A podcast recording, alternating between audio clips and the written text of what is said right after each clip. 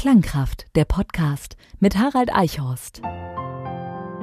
In der Musik liegt unschätzbare Kraft, die Menschen verändern kann.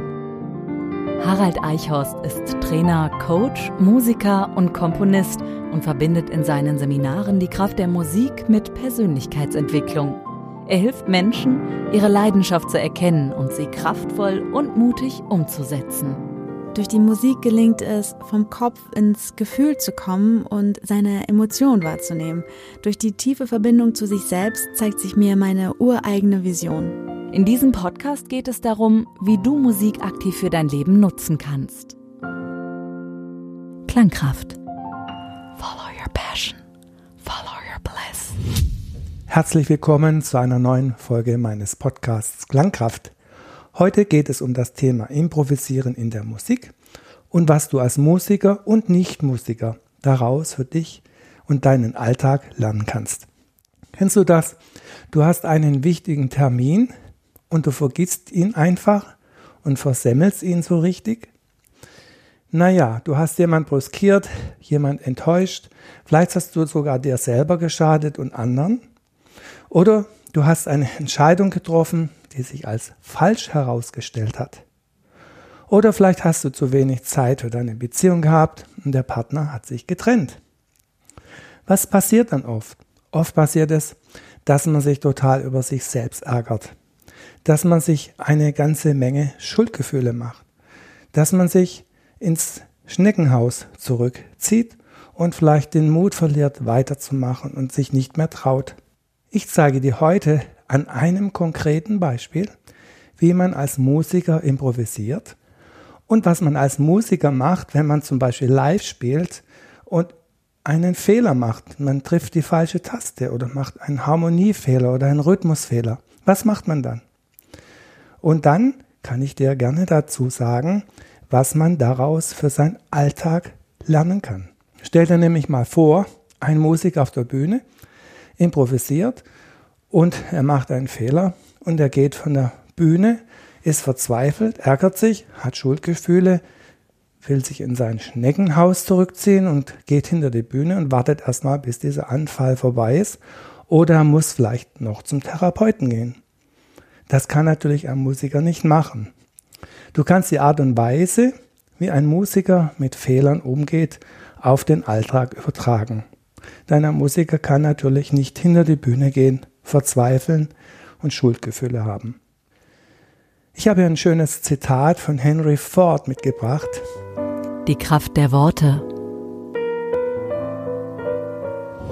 Henry Ford sagte, unsere Fehlschläge sind oft erfolgreicher als unsere Erfolge. Und ich möchte dir das heute an einem musikalischen Beispiel zeigen. Ich spiele dir jetzt nämlich etwas vor auf dem Klavier eine kleine, jatzige, jazzige Improvisation. Und da mache ich einen Fehler rein, den du sofort hören wirst. Extrem falsch spiele ich da und du wirst das sofort hören. Im Jazz nennt man das Avoid, also zu vermeiden. Und damit du es besser hören kannst, spiele ich den Fehler dreimal am Anfang sehr laut und deutlich, sodass du es wirklich hören kannst. Und dann fange ich an zu improvisieren und spiele damit. Was bemerkst du beim Hören?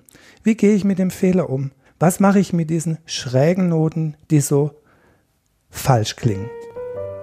Die Kraft der Töne.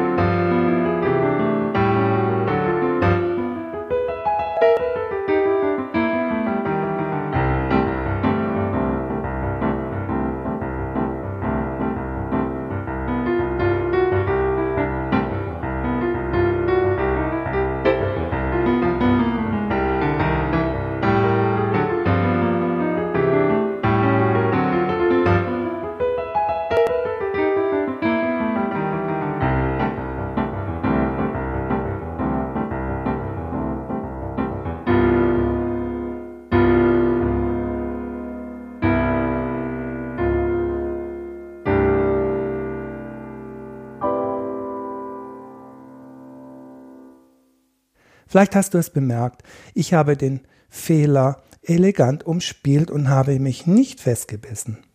Und so ist es vielleicht auch im Leben am besten. Man beißt sich am besten nicht in seinen Fehler fest, sondern umspielt ihn elegant und nimmt ihn nicht so wichtig.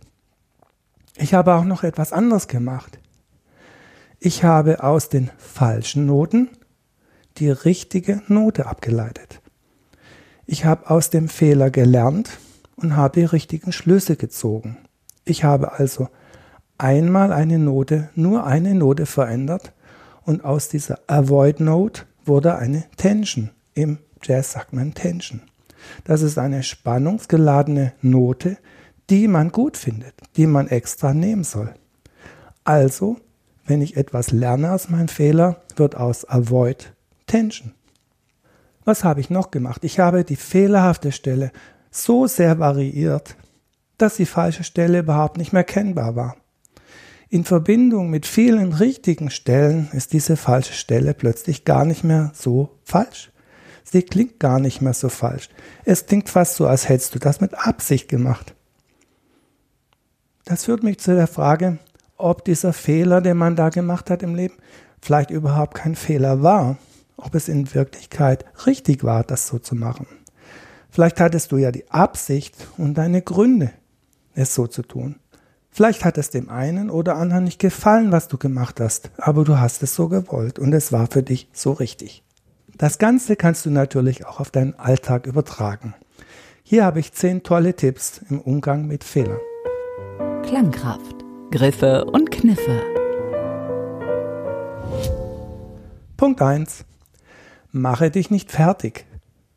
Ein Musiker macht sich auch keinen Vorwurf und verlässt die Bühne, wenn er einen Fehler macht. Es ist völlig normal, dass es am Anfang vielleicht nicht so gut geht. Mache dich nicht fertig. Punkt 2. Finde die Ursache. Wiederhole nicht immer den gleichen Fehler, sondern schau mal den Grund an. Warum hast du diesen Fehler immer wiederholt? Finde die Ursache. Punkt 3. Fingerpointing. Mache nicht andere für einen Fehler verantwortlich, sondern schaue, wo du deinen Anteil dran hast und nehme die Verantwortung zu dir zurück. Punkt 4. Der Fehler ist passiert, er ist vorbei, es gibt kein Zurück, jetzt kannst du es im nächsten Schritt nur besser machen. Sage dir einfach, jetzt mache ich es richtig. Diese Haltung bringt dir sehr, sehr viel Freude ein und vermeidet Verdruss. Punkt 5. Vermeide Perfektionismus. Den Stress, den du dir machst, dieser ist groß, wenn du immer perfekt sein willst. Fehler passieren und nichts ist sicherer, als dass Fehler passieren. Mut zur Lücke, Mut zum Fehler. So wie jeder Musiker auf der Bühne niemals hundertprozentig ist. Punkt 6. Fehler zugeben und darüber lachen. Das ist eine der menschlich sympathischsten Züge, die du haben kannst, wenn du dich über deine eigenen Fehler amüsieren kannst. Punkt 7. Setze deine Fehler in Bezug zu deinen Erfolgen. Punkt 8. Ändere deine Sichtweise. Betrachte einen Fehler als Herausforderung und als kostenlose Chance zum Wachstum. Punkt 9. Mein Freund der Fehler. Thomas Edison hat unglaublich viele Versuche gebraucht, um die Glühbirne zu erfinden. Und heute hat jeder Glühbirnen im Haus. Also eine schwierige Stelle wird immer wieder, immer wieder geübt. Anstatt zu verzagen, immer weiter üben. Punkt 10. Inspiration. Henry Fords Zitat geht andere Wege. Henry Fords Zitat sagt, dass man aus seinen Fehlern das Maximale für seinen Erfolg gewinnen kann. Ich hoffe, du konntest einiges aus dieser Folge für dich herausziehen.